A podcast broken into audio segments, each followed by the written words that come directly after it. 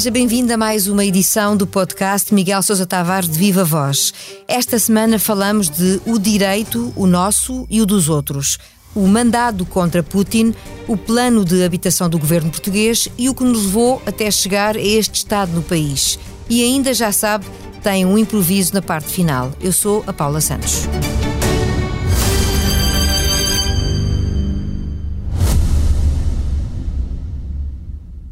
O Expresso faz 50 anos. Celebre connosco e torne-se assinante em expresso.pt. Olá, Miguel. Olá, Paula. Viva. Viva. Já lá vamos então ao plano de habitação que continua a fazer correr muita tinta. Prefiro começar por seguir a rota da sua crónica semanal no Expresso, onde reflete sobre a decisão do Tribunal Penal Internacional contra Vladimir Putin. São muitos os argumentos que o Miguel coloca em cima da mesa e que põem em causa, eventualmente, a execução desta decisão. Comecemos por este. O Miguel duvida que tenham sido feitas diligências de investigação suficientes para provar que a Rússia terá mesmo raptado crianças ucranianas. Acha que o tribunal arriscaria não estar seguro da verdade num caso desta gravidade? Uh, Paula, não são tantas diligências de investigação. Eu, eu acredito que, que as crianças tenham sido uh, levadas para a Rússia sem dúvida nenhuma. Se isso configura um rapto ou não, depende se os pais foram juntos, se não foram juntos.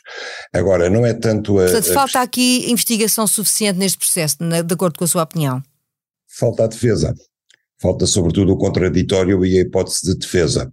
E, portanto, o, Tribunal Penal Internacional não escapa àquilo que é o procedimento normal em matéria penal, que é haver uma investigação, haver indícios de prova e depois escutar a defesa e só então, então é que alguém é constituído arguído e é deduzido o mandato de captura. Neste caso, eh, partiu-se de uma investigação preliminar, que eu não sei como é que decorreu, e os juízes passaram imediatamente a declarar Putin erguido e a emitir um mandato de captura internacional contra ele. Portanto, eu acho que nos termos do artigo 18 do, dos estatutos do tribunal, saltaram-se aqui várias etapas e manifestamente, a meu ver, quer dizer, a decisão tem contornos políticos que a torna fraca, desde logo do ponto de vista judicial.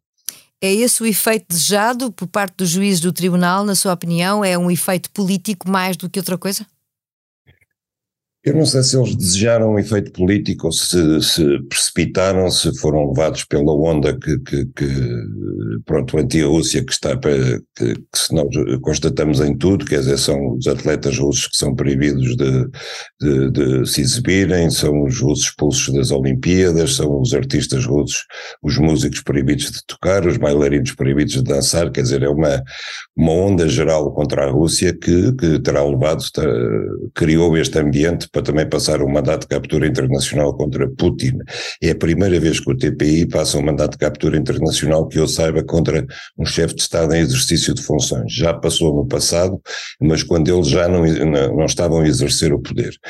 E depois, como eu digo a seguir no meu texto, se nós lermos os estatutos do Tribunal e, sobretudo, o artigo 7, que é aquele que permite incriminar Putin pelo crime de, de rapto de crianças, que é levar crianças de um grupo para outro grupo, que é considerado genocídio, eh, se lermos os estatutos, há muitos outros dirigentes eh, internacionais que poderiam ter sido citados, acusados e contra eles emitido um mandato de captura pelo Tribunal Internacional e não foi. Basta pensar na prisão do Guantánamo, que continua ativa e que é uma prisão totalmente à margem das leis, onde presos são mantidos em cativeiro uh, há anos, sem direito a, a verem um advogado, sem direito à defesa, sem direito a contactar com os familiares, sem acusação formada. Uh, alguns deles serão terroristas, a maior parte, eventualmente, mas outros até podem ser inocentes, podem estar inocentes, inclusivamente são sujeitos a tortura e estão ali indefinidamente. Quer dizer, este tribunal, pura e simplesmente, não existe a lei do, do, do direito internacional, é um tribunal clandestino. E os responsáveis pelo funcionamento deste, deste tribunal, nos termos dos estatutos do, do TPI, também deveriam ser levados à justiça, também deveriam ser citados, e não o são. Uh, o Miguel refere justamente a existência de vários países com peso importantes que não são signatários dos estatutos do Tribunal, apesar de haver mais de 140 países que o são. Isto faz com que uh, as decisões do Tribunal sejam encaradas dessa maneira, ou seja, com dúvidas na sua real aplicação. Exatamente, quer dizer, os Estados Unidos, a Rússia, a China, Israel, uh, são tudo países, a Arábia Saudita, são tudo países que não são signatários do tratado e não são por alguma razão, porque eles sabem que, uh, sendo signatários, uh, poderiam ter que responder perante o Tribunal. A Rússia não é signatária, portanto, a Rússia não reconhece a jurisdição do Tribunal, tal como os Estados Unidos, e, portanto, Putin dirá sempre que não reconhece a jurisdição do Tribunal. Se a reconhecesse, se fosse signatário, estaria numa posição jurídica muito mais, uh, muito mais uh, grave do, do, seu ponto de vista. E é por essa mesma razão que os Estados Unidos nunca quiseram reconhecer a jurisdição do Tribunal Penal Internacional, porque uh, não se tratava tanto do seu próprio presidente ter que responder perante o Tribunal, mas muitos oficiais americanos, muitos políticos americanos em situações de conflito pelo mundo que tem havido nos últimos anos, poderiam ter que ser chamados a responder perante o TPI e os americanos não querem isso. Esta discussão desencadeada por esta decisão de, do TPI surgiu dias antes da visita mais importante a Moscou desde a invasão da Ucrânia. Xi Jinping, o líder chinês, que estou a citá-lo, é o homem que vai decidir os destinos do mundo. É este o mediador que faltava para o processo, Miguel? Eu não sei se é, agora eu acho, eu hesito em chamar ingenuidade ou em chamar mesmo uh, má fé à posição de, dos dirigentes ocidentais que disseram como é que Xi Jinping pode ir encontrar-se com Putin sabendo que Putin neste momento é um fugitivo internacional. Ora, isto é francamente anedota, quer dizer, esperar que a, que a China, que é a maior potência emergente neste momento, e já se pode falar da China como a segunda maior potência mundial, porque já passou a Rússia e aproxima-se dos Estados Unidos, Unidos, achar que a, a política externa da China e as visitas do presidente chinês vão ser condicionadas pela decisão tomada pelo Tribunal Penal Internacional ou é ingenuidade ou é má fé. E, e ingenuidade não é certamente, portanto, só pode ser má fé.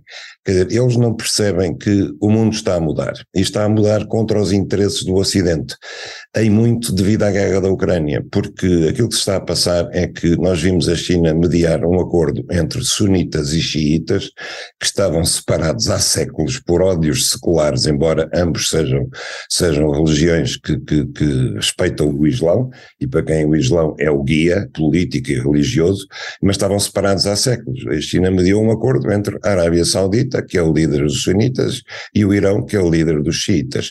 A China e a Rússia estão a uh, estão a ocupar todo o espaço deixado vazio pelo Ocidente, não só em África, não só na Ásia, mas também na América do Sul. Três quartos do mundo não aceita uh, a visão do Ocidente sobre aquilo que se está a passar no mundo e, sobretudo, aquilo que se está a passar na Ucrânia. Não aceita seguir atrás dos ditames do Ocidente.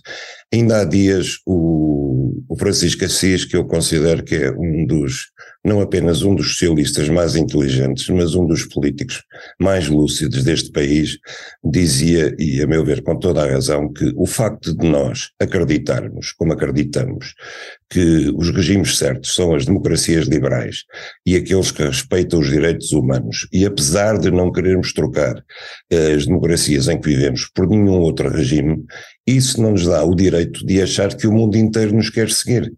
E dizia ele, as democracias não são exportáveis.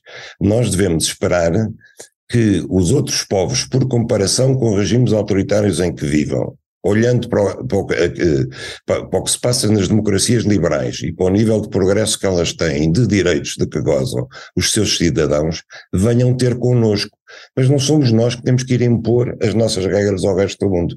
E é isso que o Ocidente está a fazer e em vez de se fortalecer, como nos dizem, está a enfraquecer, está a recuar em todo o lado.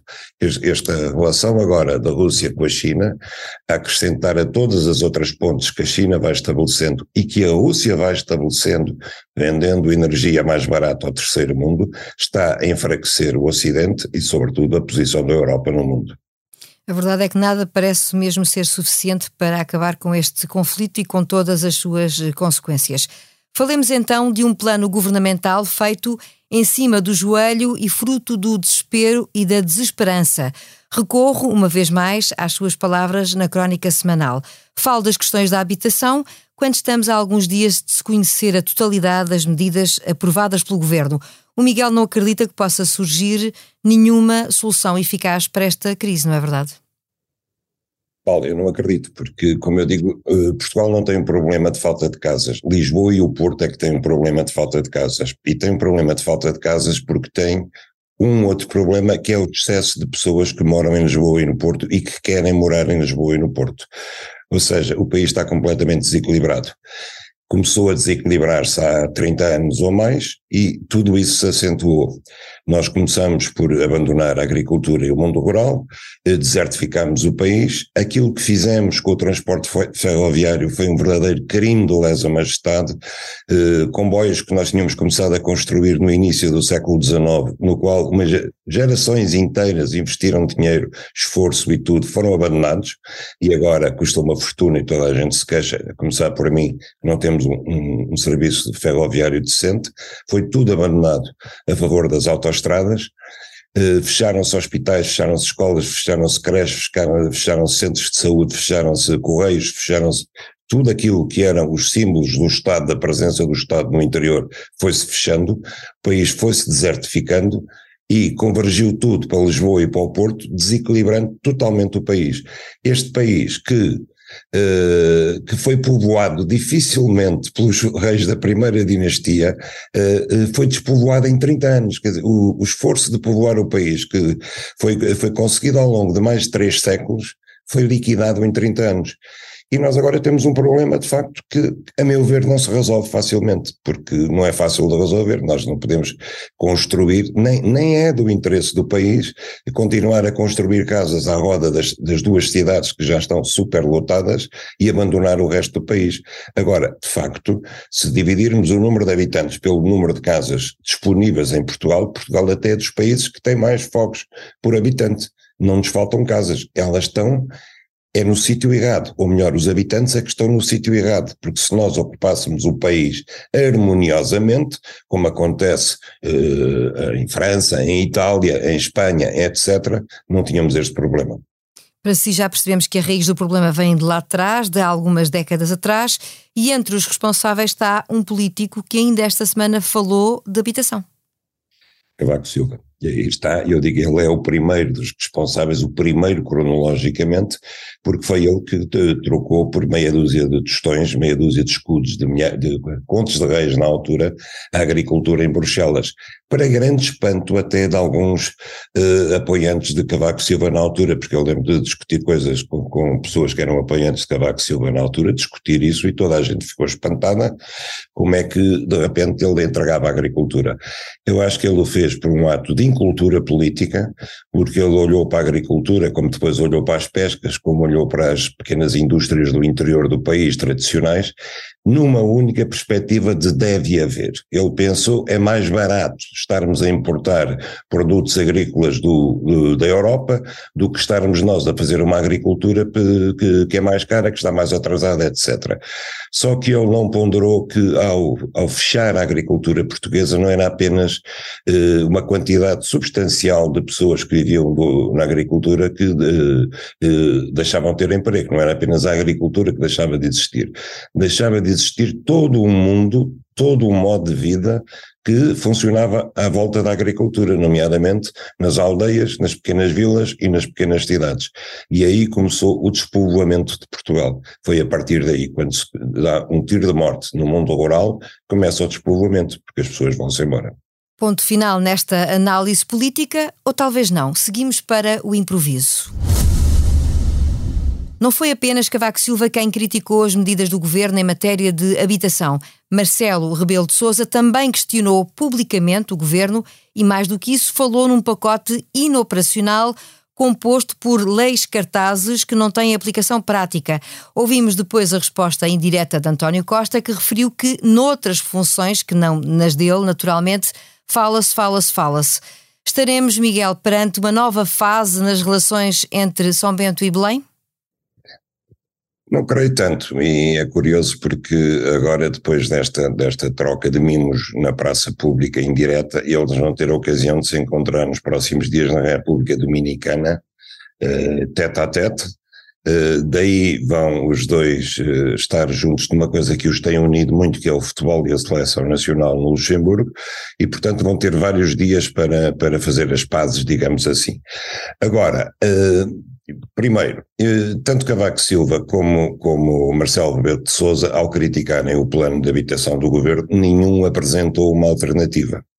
Nenhum.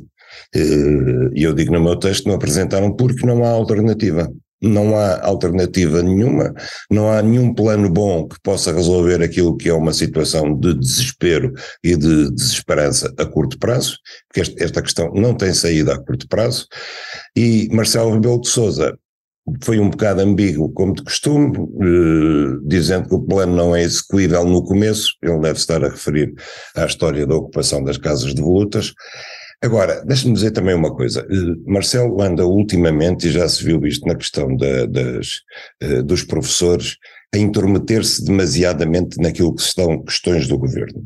E eu acho que foi particularmente grave em relação aos professores, porque ele praticamente pôs-se do lado das reivindicações dos professores. E ele não pode fazer isso. Não pode.